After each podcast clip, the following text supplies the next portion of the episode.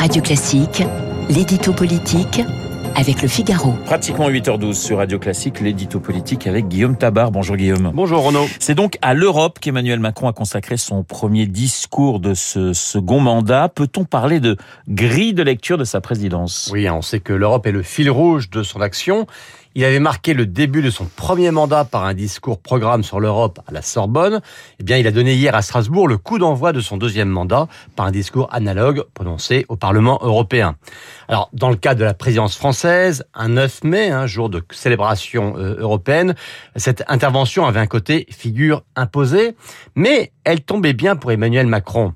Euh, alors qu'il tarde à présenter ce qu'il fera euh, en France, à dire ce que sera son action, il n'était pas mécontent de se poser en celui qui fera faire à l'Union un grand pas en avant.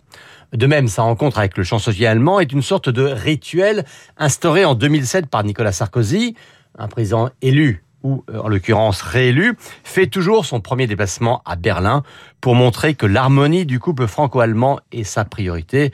Vous le voyez, hein, Emmanuel Macron s'était posé samedi en président nouveau. Eh bien, en matière européenne, il revendique à l'inverse de ne pas varier d'un pouce. Alors, est-ce que ces propositions euh, d'hier peuvent faire avancer concrètement les choses? Alors, il y a d'abord un message qui est avant tout symbolique, euh, celui d'accueillir l'Ukraine, mais aussi la Géorgie et la Moldavie, au sein d'une communauté politique européenne, euh, symbolique car c'est quand même surtout le moyen de leur dire qu'on ne les accueillera pas dans l'Union des 27.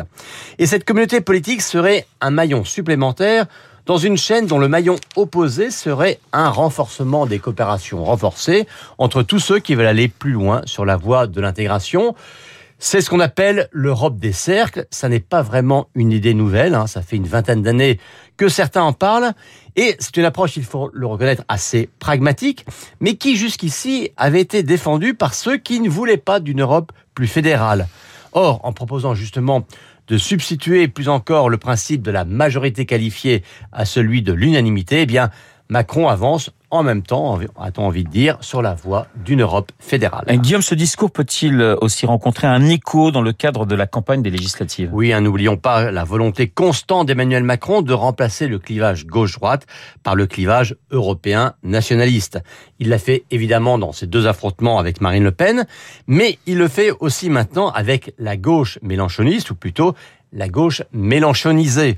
Euh, ces propositions fédéralistes d'hier vont faire réagir au RN comme LFI, eh bien, c'est exactement ce qu'il recherche pour arrimer à lui l'électorat pro-européen de la droite et de la gauche, et notamment de cette gauche social-démocrate ou écologiste qui a toujours fait de l'Europe sa boussole et qui est aujourd'hui furieuse euh, contre des instances qui se sont ralliées presque sans condition au discours anti-européen de Jean-Luc Mélenchon. L'édito politique de Guillaume Tabar tout de suite.